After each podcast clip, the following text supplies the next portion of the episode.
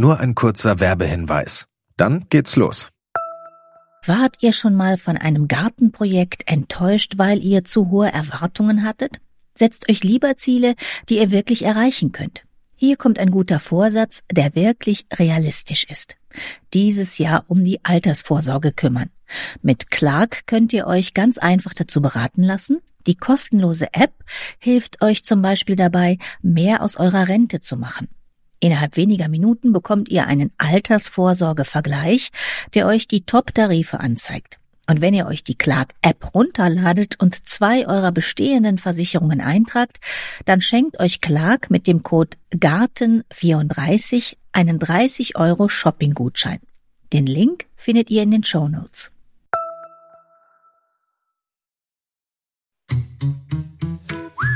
Gartenradio mitten im Grünen. Diesmal starten wir so langsam in den Frühling und zwar naturnah. Aha, aber was heißt eigentlich naturnah? Dass ich nur Pflanzen aus der Region verwenden darf oder auch Schönes aus anderen Regionen. Mittlerweile toben ja regelrechte Glaubenskriege um das einzig wahre naturnahe Gärtnern und wir gucken auch mal ganz praktisch drauf, wie bereite ich denn den Garten naturnah auf die kommende Saison vor? Soll ich den Spaten in der Ecke stehen lassen und statt umzugraben nur noch mit dem Sauzahn kratzen? Das alles bespreche ich jetzt mit Janek Weber hier in der Alexianer Klostergärtnerei. Hallo Janek. Hallo Heike. Ja, vielleicht liegt es schon am Begriff naturnah. Das ist ja nicht naturidentisch. Wie würdest du denn einen naturnahen Garten definieren?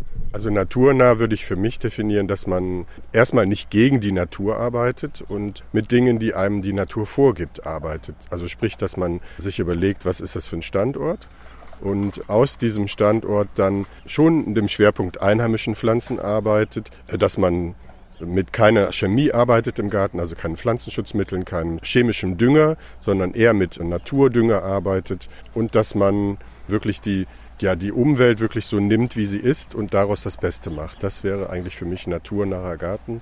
Etwas, was ein bisschen wilder aussieht. Das ist ein naturnaher Garten. Dann gäbe es ja auch den Wildgarten. Genau. Wo ist da der Unterschied? Also einen Wildgarten würde ich dann schon fast als einen Garten, den man ein Stück weit für sich selbst lässt, äh, bezeichnen, indem man sehr, sehr wenig eingreift und die Dinge sehr, sehr frei sich entwickeln lässt und ja auf so Sachen wie zum Beispiel Rasen oder Betonwege verzichten würde. Ein Wildgarten, da lässt man wirklich die Natur freien Lauf. Ein verwilderter Garten, das ist knapp da dran, kurz davor. Also da sieht dann der Garten so aus, als ob ich als Gärtner gar nicht da wäre. Genau, genau. Also so würde ich jetzt einen Wildgarten beschreiben. Naturgarten heißt, das würde ich jetzt einen Schritt davor setzen, ist etwas, wo man doch eingreift, aber eben nicht gegen die Natur eingreift, sondern äh, die ganze Sache ein bisschen führt in die Richtung, die man haben möchte, auch doch ein bisschen mehr Pflege investiert und auch in die Struktur, in die Pflanzenauswahl investieren würde. Das würde ich jetzt als Natur- oder ökologischen Garten beschreiben. Das Wichtigste, die Grundlage, auf der das alles liegt, ist Verzicht auf Chemie im Garten und nicht der Kampf gegen den Garten und gegen die Insekten im Garten, gegen die Lebewesen im Garten, sondern Kooperation mit dem, was der Garten einem gibt. Wenn wir jetzt mit der Natur gärtnern, dann ist das ja gar nicht so einfach, weil ich sag mal, die Rahmenbedingungen für Natur, die ändern sich ja jetzt. Klima, Temperatur, Niederschläge. Da muss ich einmal drauf reagieren. Mhm. Was bleibt, ist immer mein Boden. Ich komme da auch auf das Thema, weil äh, im Moment sieht man ja, hört man ja, liest man ja unheimlich viel von äh, trockenresistenten Pflanzen, mhm. die ziemlich gut alleine überleben können. Die brauchen aber bestimmte Böden. Genau. Ist es dann sinnvoll, wenn ich sage, okay, die Natur ändert sich, dann muss ich aber auch meine Böden ändern, weil die wachsen ja nicht unbedingt auf jedem Boden. Also eigentlich würde das dem ökologischen Gedanken völlig widersprechen. Wenn ich einen Standort künstlich anlege und mit sehr, sehr viel technischem und energetischem und Materialaufwand ändere, dann kann das kein ökologischer und naturnaher Garten sein. Das widerspricht dem völlig. Erst recht, wenn ich dann Meter tief den Boden ausschachten muss und mit Sand und Kies anreichern muss, dann verliert das auch eine ökologische Wertigkeit. Natürlich sollte man bei der Pflanzenauswahl schauen, dass das wirklich den Gegebenheiten und auch der Änderung des Klimas etwas angepasst ist. Aber etwas künstlich zu schaffen, das widerspricht völlig. Wenn wir jetzt gerade bei den Pflanzen sind, für die sich alle interessieren, trockenheitsresistente Pflanzen, die gut klarkommen, wer muss denn dann die Finger davon lassen? Die Leute, die einfach nicht den richtigen Standort, sprich den, einen sonnigen Platz, einen durchlässigen, sandigen, kiesigen Boden, das sind ja Die Pflanzen, die Trockenheit sehr gut vertragen, das sind ja Pflanzen, die aus dem Steppenbereich kommen, auch aus dem alpinen Bereich, wo eben wenig Erde als Wasserspeicher vorhanden ist, sondern nur so Kiesschotter da ist. Pflanzen aus dem Mittelmeerraum, die auf sehr durchlässigen Böden stehen. Das sind so die Pflanzen, die sehr gut mit Sommertrockenheit klarkommen aber eben schlecht mit Winternässe. Deswegen passen die Galabauer auf den Boden an, damit der Boden durchlässig ist. Aber das ist einfach nichts, was man im Bio- oder Ökogarten machen sollte. Was sind denn dann die Konsequenzen, wenn ich jetzt so einen Boden anpasse und dann eine ganz neue Struktur in meinem kleinen Garten aufbaue? Ja. Finden die Tiere sich da nicht mehr zurecht? Doch, doch, natürlich. Man kann ja nicht sagen, dass es keinen ökologischen Wert hat, sondern das hat schon einen ökologischen Wert auch. Wenn es da mal angelegt ist, dann ist das für Insekten ist das ein Vorteil oder auch Kriechtiere, das ist schon gut. Aber man muss eben letztlich mal dazu rechnen, was alles dafür verbraucht wird an Material, an Energie, auch an finanziellen Kosten, um so eine Art kleines Mosaik in seinem Garten zu schaffen. Und das sollte man in die Rechnung reinbringen. Wenn ich mir dann Kies kommen lasse oder Schotter, der vielleicht aus Indien, aus einem Steinbruch kommt, dann kann das nicht gut sein für die Umwelt. Also sollte ich eigentlich mit dem mir das anschauen, was ich habe äh, und aus dem das Beste machen für die Natur.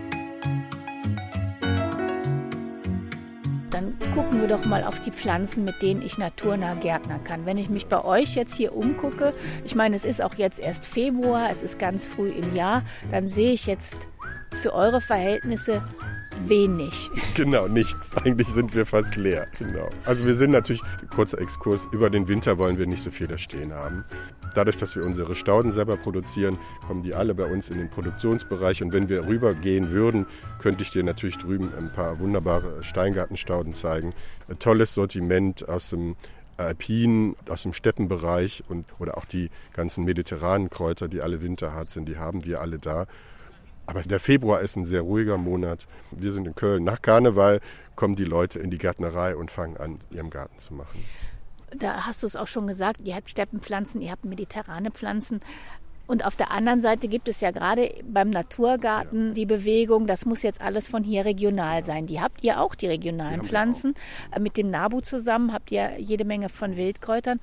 Wie ist da für dich die Gratwanderung zwischen schönen Pflanzen von woanders und regionalen von hier? Wobei ich jetzt mal sagen würde, nicht, dass die äh, Einheimischen nicht schön wären, aber das ist ein Punkt, der der Kunde oft sagt. Der sagt, ja, die sind ja nicht so schön, weil man etwas nicht sieht vielleicht oder weil das vielleicht auch ein Stück weit als Unkraut wahrgenommen wird, weil es sich ja selbst ausbreitet, hat es leider nicht die Wertigkeit oder wird nicht so wahrgenommen. Aber es gibt wunderbare einheimische, trockenverträgliche Pflanzen und das sind dann Spezialisten für spezielle Standorte, eben für so, man sagt Ruderalbepflanzung, das heißt, es ist so Erstbepflanzung, die man auf so Baustellen oder auf aufgemachten Kiesgruben sieht oder Schotterflächen, die sich dann von alleine aussehen und ausbreiten. Sowas haben wir auch im Sortiment. Und dann sagen die Leute wieder, für soll ich Geld bezahlen? Genau, ja, letztlich sagen die manchmal, das habe ich ja auch im Garten, das wächst ja im Rasen, das versuche ich wegzubekommen. Es gibt aber auch die gegenteilige Geschichte. Letztes Jahr haben wir eine Nachfrage nach Brennnesseln gehabt wo ich mich ja immer frage, naja, da muss ich doch nur in den Garten gehen. Ich habe doch bestimmt eine Ecke, wo eine Brennnessel oder, oder Kamillen haben wir wunderbar verkauft. Das ist etwas, was natürlich noch dazu eine Heilwirkung hat, aber es ist eine sehr schöne einheimische Pflanze, auch für Trockenstandorte und für Standorte, die wenig bearbeitet werden. Das sind so zwei Dinge, die konträr klingen, die es aber gar nicht sind.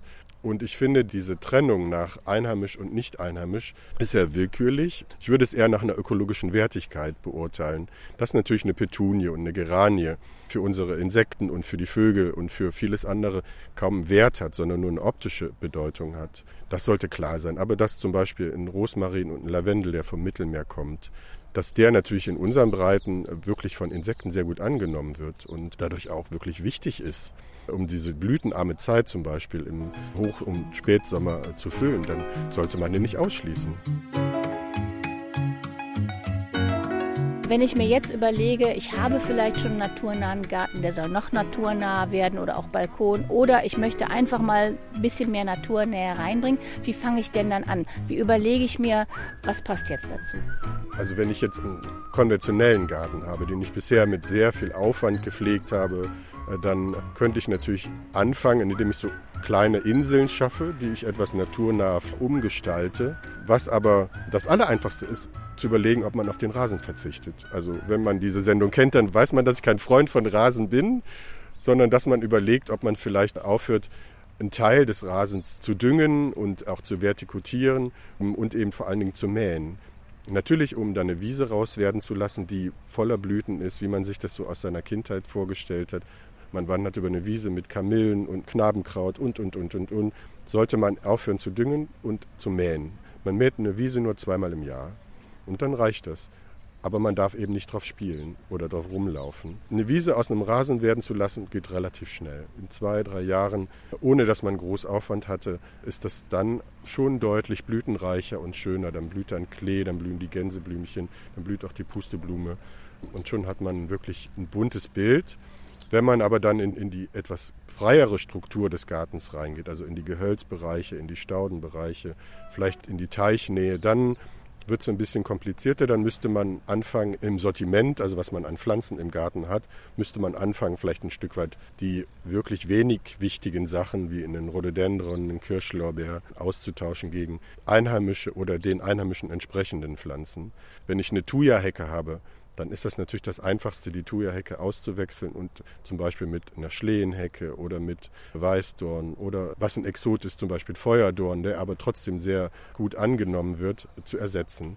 Da sind wir jetzt schon beim Ersetzen und da bin ich gleich bei einer Pflanze, die sehr die Gemüter bewegt. Ich habe jetzt schon Facebook-Gruppen erlebt, wenn man da einen Sommerflieder postet, dann wird man fast aus der Gruppe geworfen, weil Sommerflieder ist eine invasive ja, ja. Pflanze, ist in der Schweiz verboten.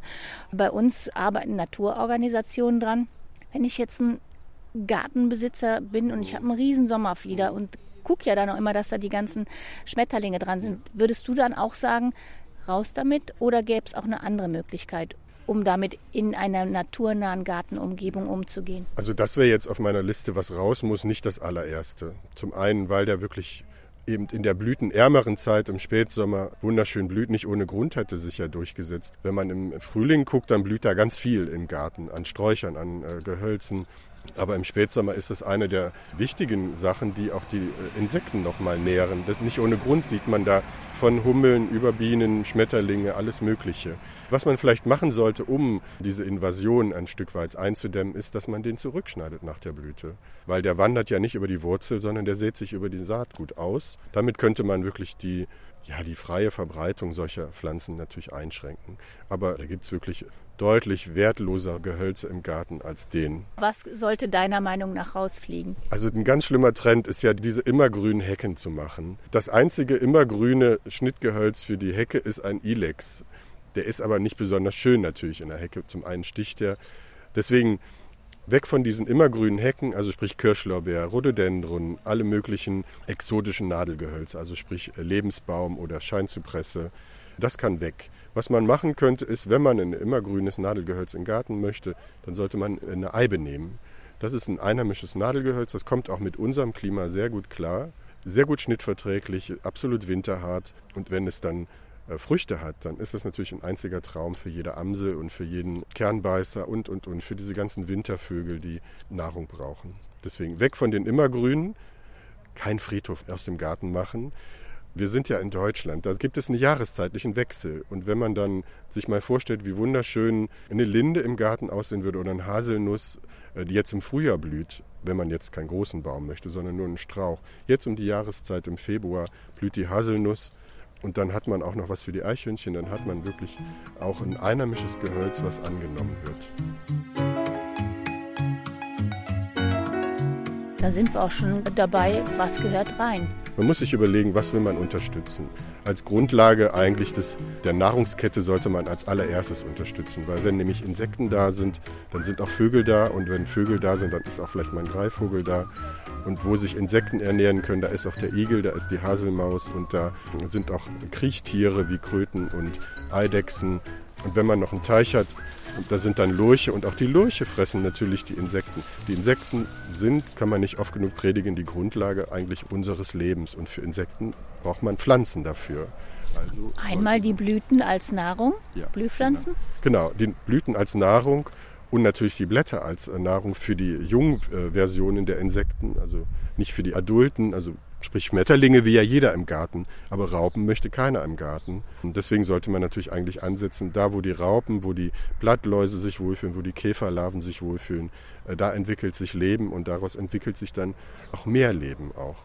Es gibt so ein paar Allrounder, die überall wachsen würden. Also so ein paar Allrounder wie zum Beispiel Disteln, Brennnesseln, Gänseblümchen, die im Garten wunderschön blühen, Veronika, Wildformen von Veronika, Glockenblumen. Das sind so die Basics im Garten, das, was man so am Straßenrand sieht. Das gehört da rein. Und wenn man dann noch eine Nummer größer wird, dann sollten es halt äh, kleine Sträucher sein, vielleicht ein paar Wildrosen, die Hagebutten und Blüten haben.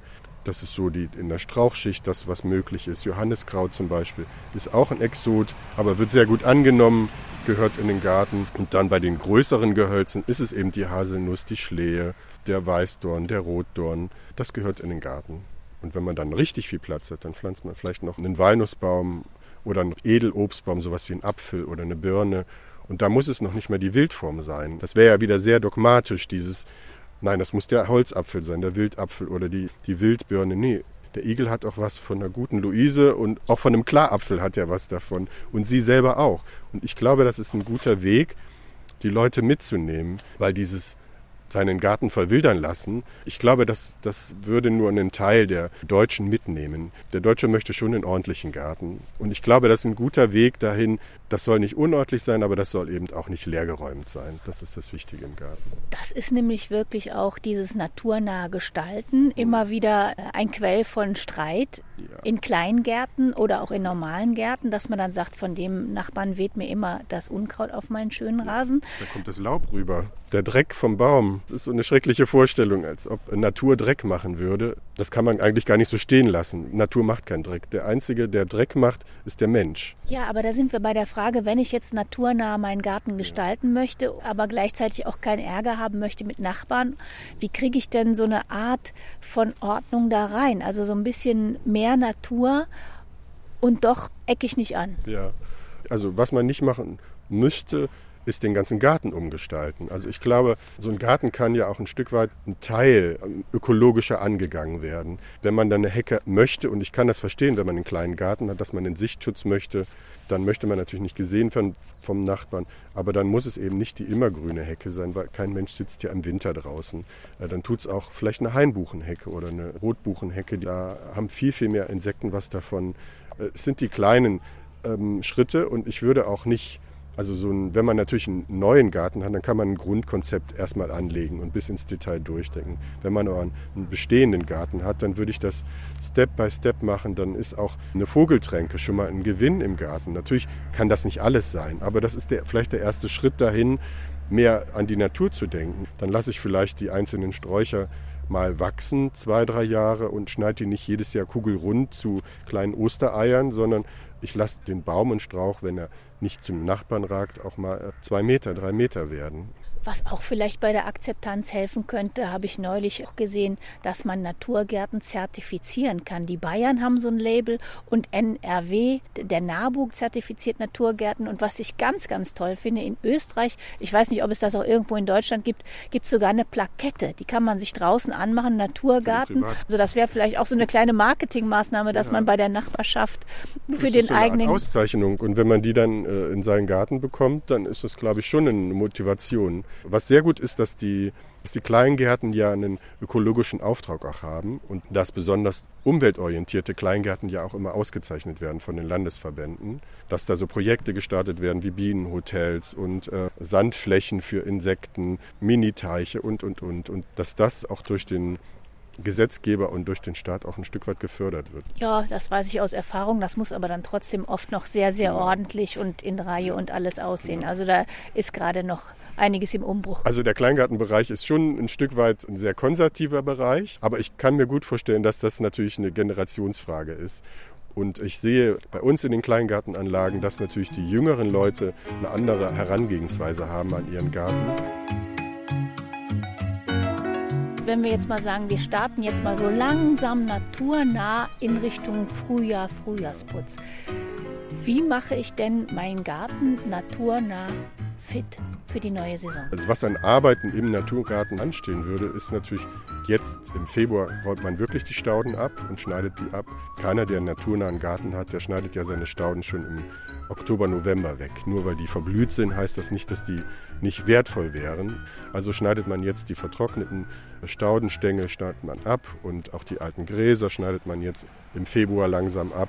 Weil wenn man in den Beeten rumläuft, dann sollten natürlich nicht die Schneeglöckchen da zertrampelt werden, sondern das macht man jetzt so um die Zeit, dann kann man die gerade noch sehen und, und dann wird es Zeit, den Kompost auf den Flächen zu verteilen, der ja eigentlich in jeden ökologischen Garten gehört, weil die Idee hinter diesem Ökogarten ist, dass es ein Kreislauf ist, das ganze Prinzip. Also ich schmeiße nichts in die Tonne, außer vielleicht den kranken Pflanzen, die wirklich nicht auf den Kompost gehören.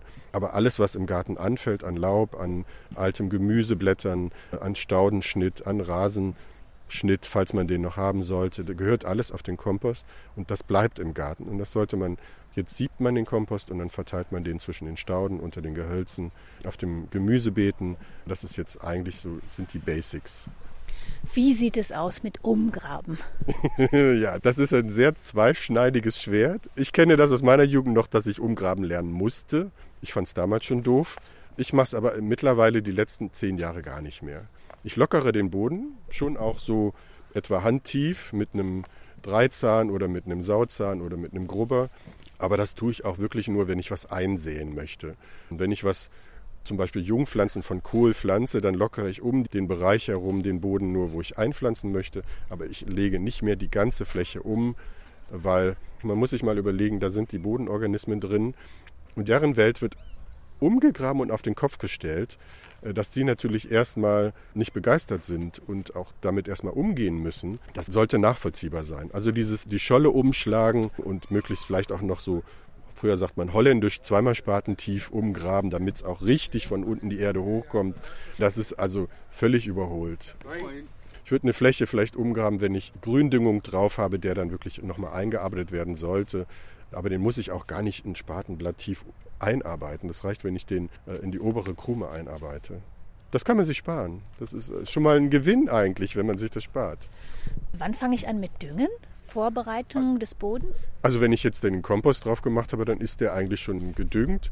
Was man dann machen könnte, ist, dass man, äh, wenn die ersten Pflanzen austreiben, die man für Jauchen und für so eine Art Flüssigdünger verwendet, dass man das im März herum, wenn, wenn der Beinwell austreibt, wenn die ersten Brennnesseln austreiben, dann setze ich äh, Jauche an und dann kann ich die auch direkt schon zum Düngen verwenden, zwei Wochen später. Also es gibt ein, zwei Ausnahmen, die man jetzt vielleicht düngen sollte. Das sind Sachen, die jetzt um die Jahreszeit blühen. Da zählt die Christrose, Helleborus dazu.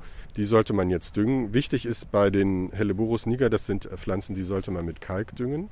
Und dann gibt es die Orientalis, äh, Helleborus orientalis, die sollte man allerdings nicht mit Kalk düngen. Das sind so zwei Spezialisten.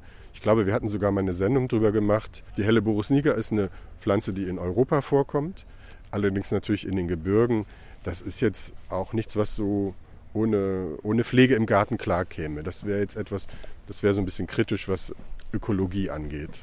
Aber es ist natürlich eine wunderschöne Pflanze und man muss ja nicht dogmatisch sein. Wenn man sowas in der Ecke unter einem Gehölz hat, ist das natürlich im Winter ein Highlight. Und alles, was einen in den Garten bringt und glücklich macht, sollte man auch genießen. Äh, Mulchen, fange ich da ja. jetzt schon mit an? Könnte man im Herbst, Winter schon machen. Ich würde gucken, ob da. Da ist ja jetzt dann schon einiges weg, je genau, nachdem. Genau, genau. Müsste man vielleicht nachmulchen, gerade auf den Staudenbeeten unter den Gehölzen. Müsste man schauen, wie weit der Laubmulch sich zersetzt hat.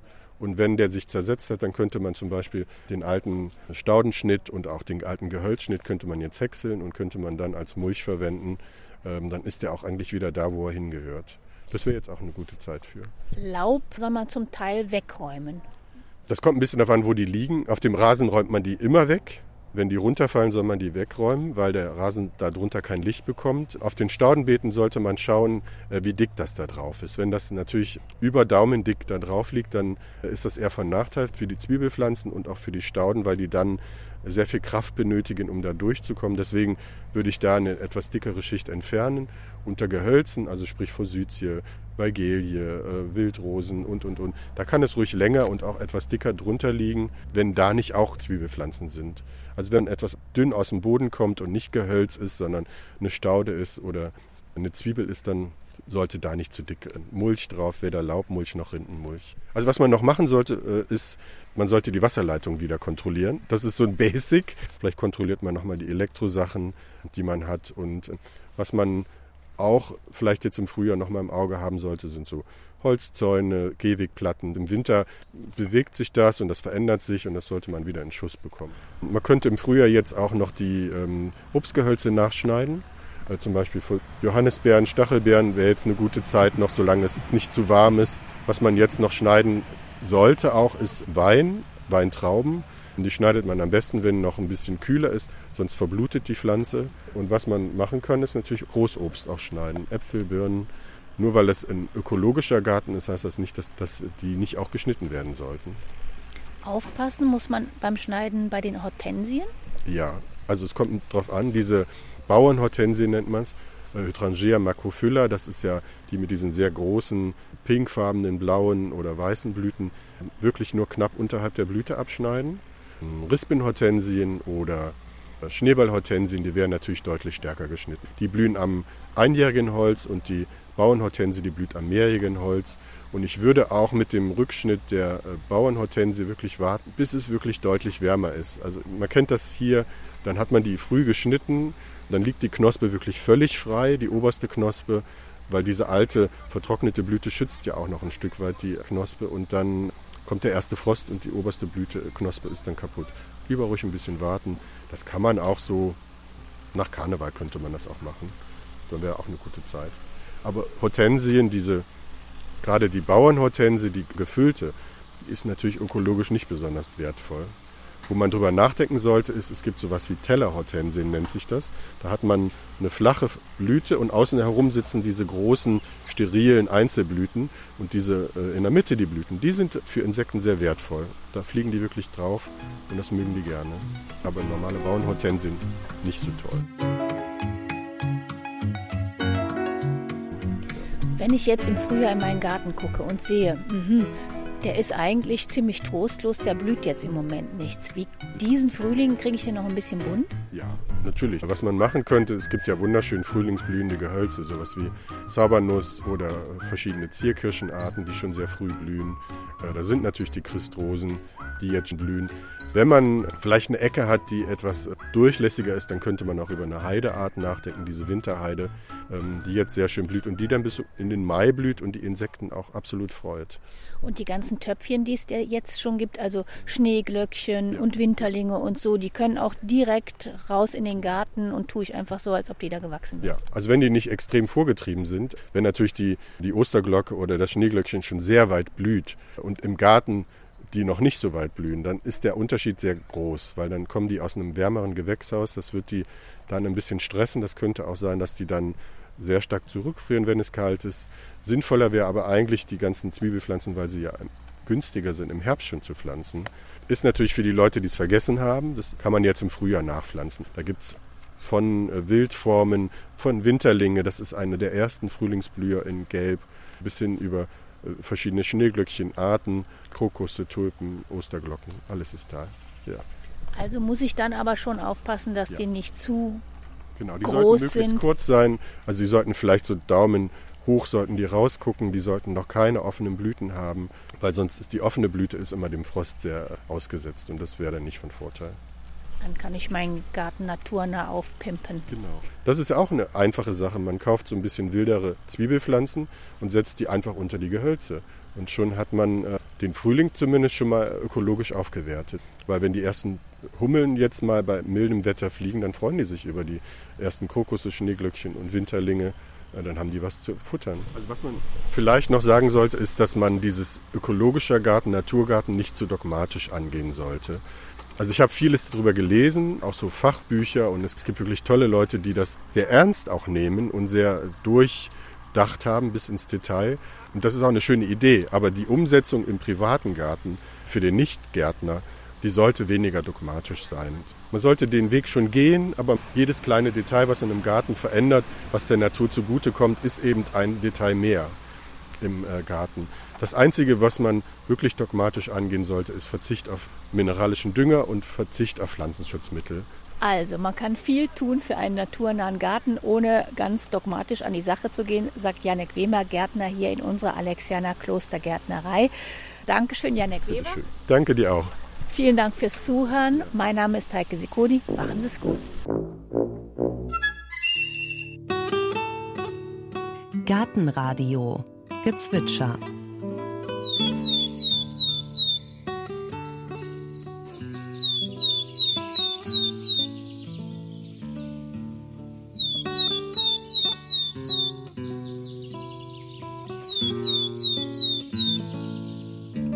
Das war die Weidenmeise.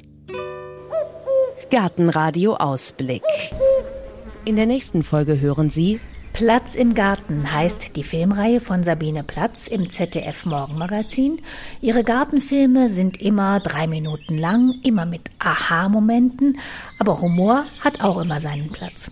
An ihrer Seite Gartenexperten, denn sie selbst ist in Anführungsstrichen nur Hobbygärtnerin. Eigentlich ist sie nämlich eine politische Journalistin. Sie war unterwegs in Afghanistan, um über die Frauen dort zu berichten, oder hat Landminensucher bei ihrer gefährlichen Arbeit begleitet. Haben wir darüber gesprochen in ihrem Garten in Berlin. Und haben Sie dann in der Redaktion einen Unterschied festgestellt? Vorher waren Sie dann die, die ist in den Krisengebieten, die politische Journalistin und dann irgendwann hat sie eine Latzhose an und redet über Blümchen. Merkt man da was? Also, ich könnte mir schon vorstellen, dass es den einen oder die andere Kollegin gibt oder den Kollegen, die sagen, aha, was soll denn das für eine Art von Journalismus sein? Aber ganz ehrlich, das ist mir egal. Also es geht immer, egal worüber wir berichten, um die Menschen.